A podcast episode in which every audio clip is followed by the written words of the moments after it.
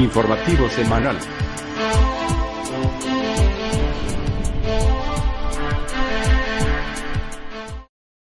Bienvenidos al informativo de Magnificat.tv, dedicado a ofrecer noticias de la Iglesia. Es miércoles 20 de junio de 2018. Comenzamos.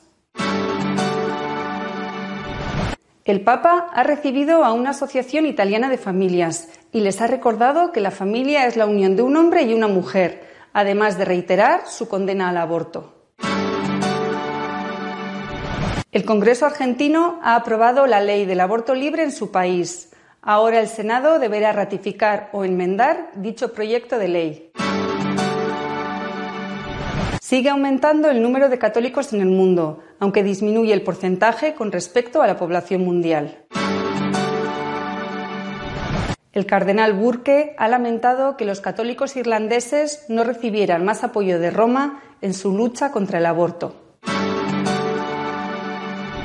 500 sacerdotes ingleses han firmado un documento de apoyo a la encíclica Humane Vitae del Papa Pablo VI, en el 50 aniversario de la misma. El Papa ha comparado el aborto con el genocidio nazi y ha recordado que la familia es la unión de un hombre y de una mujer.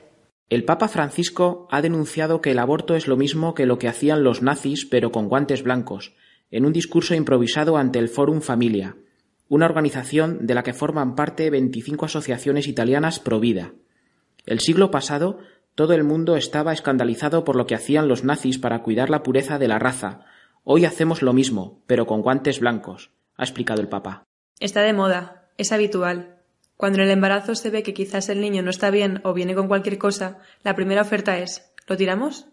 Para tener una vida tranquila se tira un inocente, ha continuado Francisco. También doloroso, según el Papa, es que hoy se habla de familias diversificadas, de diferentes tipos de familia. Sí, es verdad que la familia es una palabra análoga, también se dice la familia de las estrellas, la familia de los árboles, la familia de los animales, pero la familia a imagen de Dios es una sola, entre hombre y mujer. El matrimonio es un sacramento grande. El aborto libre ha triunfado también en Argentina, después de haberlo hecho tan solo hace unos días en Irlanda. Con 129 votos contra 125 y una abstención, la Cámara de Diputados de Argentina aprobó el jueves 14 de junio el proyecto de la ley de legalización del aborto, que ahora pasará a discutirse en el Senado. La iniciativa aprobada permite el aborto libre hasta la semana 14 de gestación y hasta los nueve meses de embarazo bajo los causales de violación, riesgo de vida y salud de la madre e inviabilidad fetal. En la causal por violación, se podrá acceder al aborto con el solo requerimiento y la declaración jurada de la mujer ante el profesional de salud. Por su parte, las menores de edad, 16 años, podrán acceder al aborto solo con su consentimiento y sin necesidad de informar a sus padres.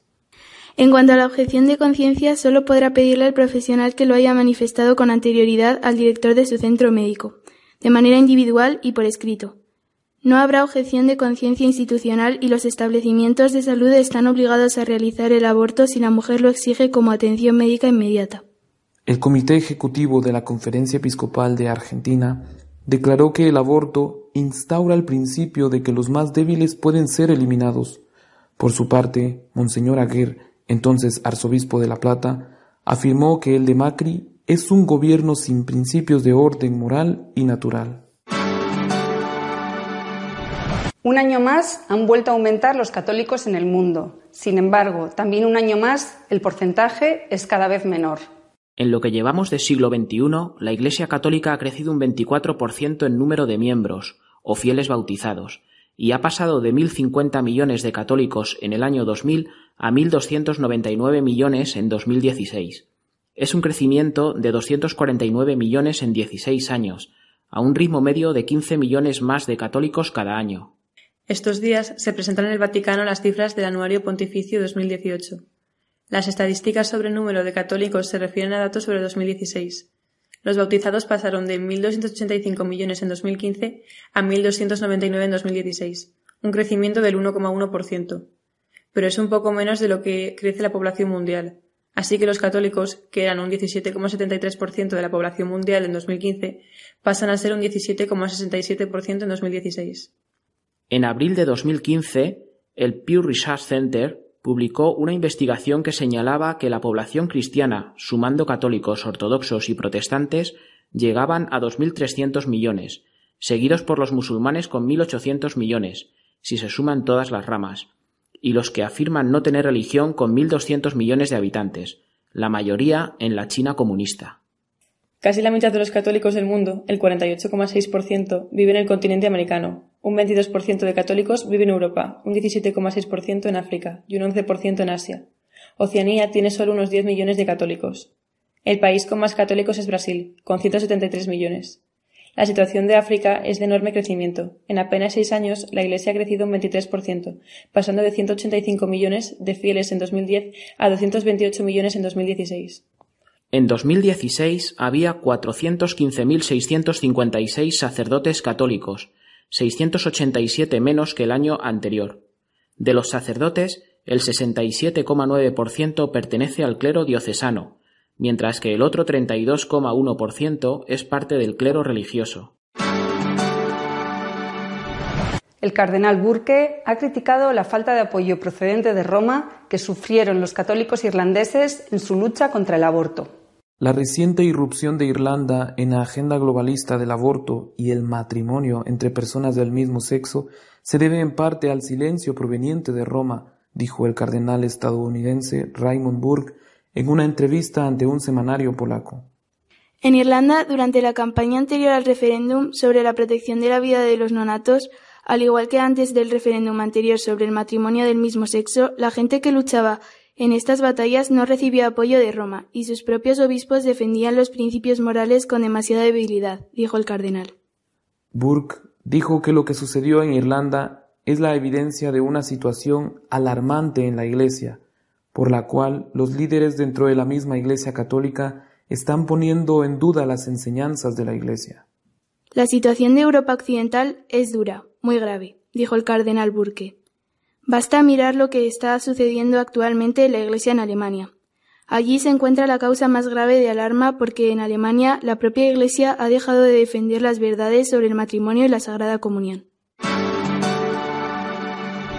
Cerca de 500 sacerdotes británicos han respaldado una declaración en apoyo de la enseñanza de Humane Vitae, en vísperas del 50 aniversario de la encíclica de Pablo VI. El documento dice que en el momento de la publicación de Humane Vitae, muchos rechazaron su mensaje y sus advertencias.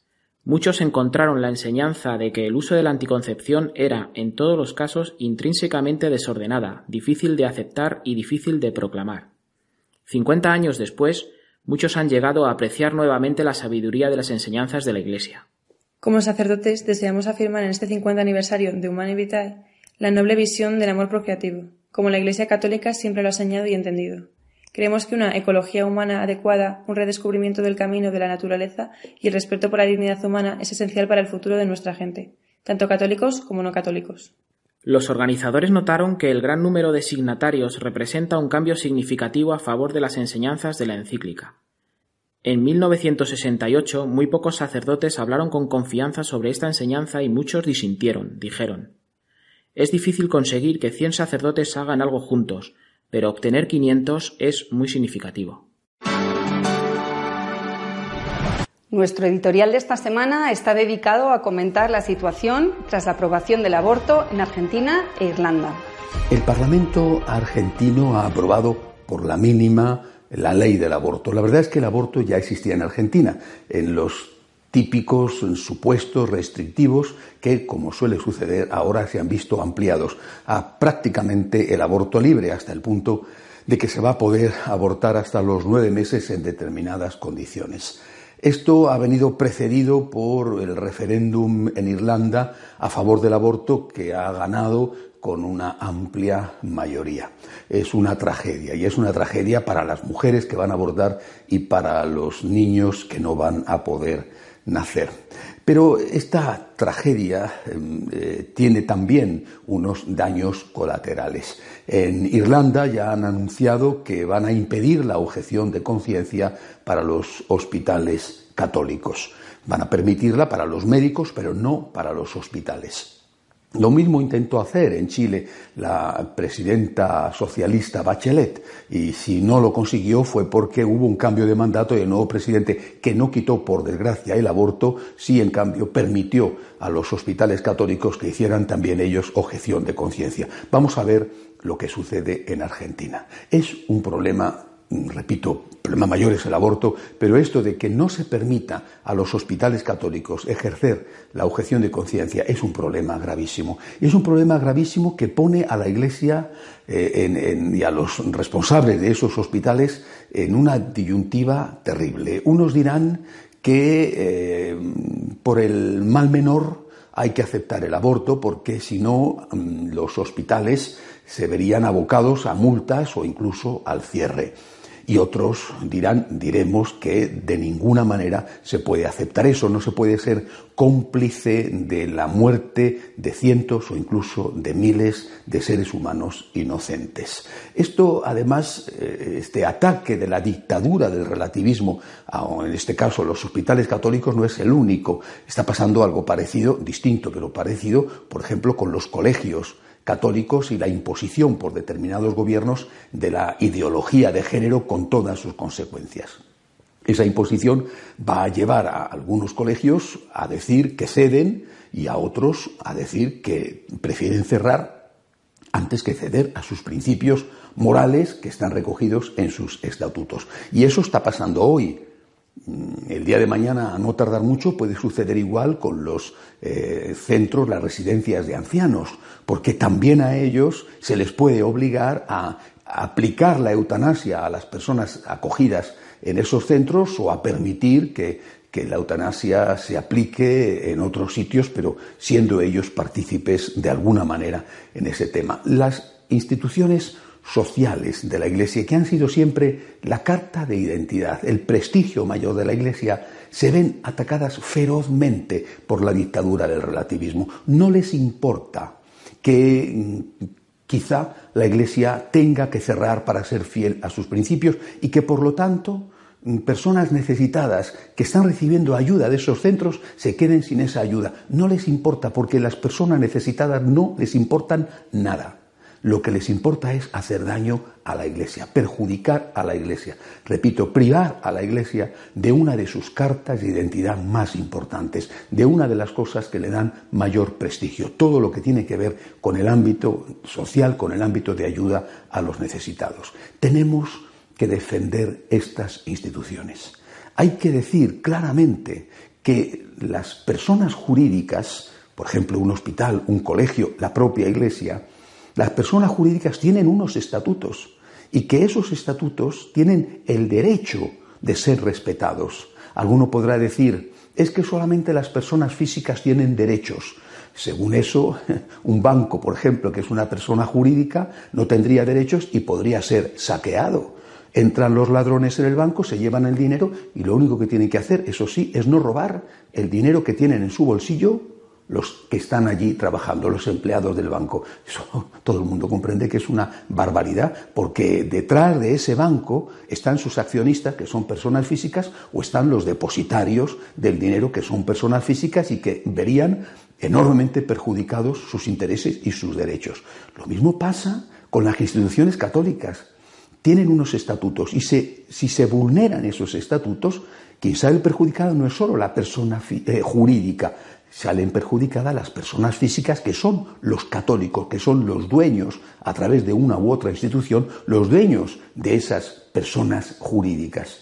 Es, por lo tanto, imprescindible hacer entender que detrás del respeto a los derechos de las personas jurídicas está el respeto a los derechos de las personas físicas. Los católicos no podemos aceptar convertirnos en ciudadanos de segunda que no tienen derechos tenemos los mismos derechos que los demás. Y eso, tanto como persona física como como persona jurídica. Lo mismo, repito, que los tiene un banco, lo tiene un hospital católico o un colegio católico.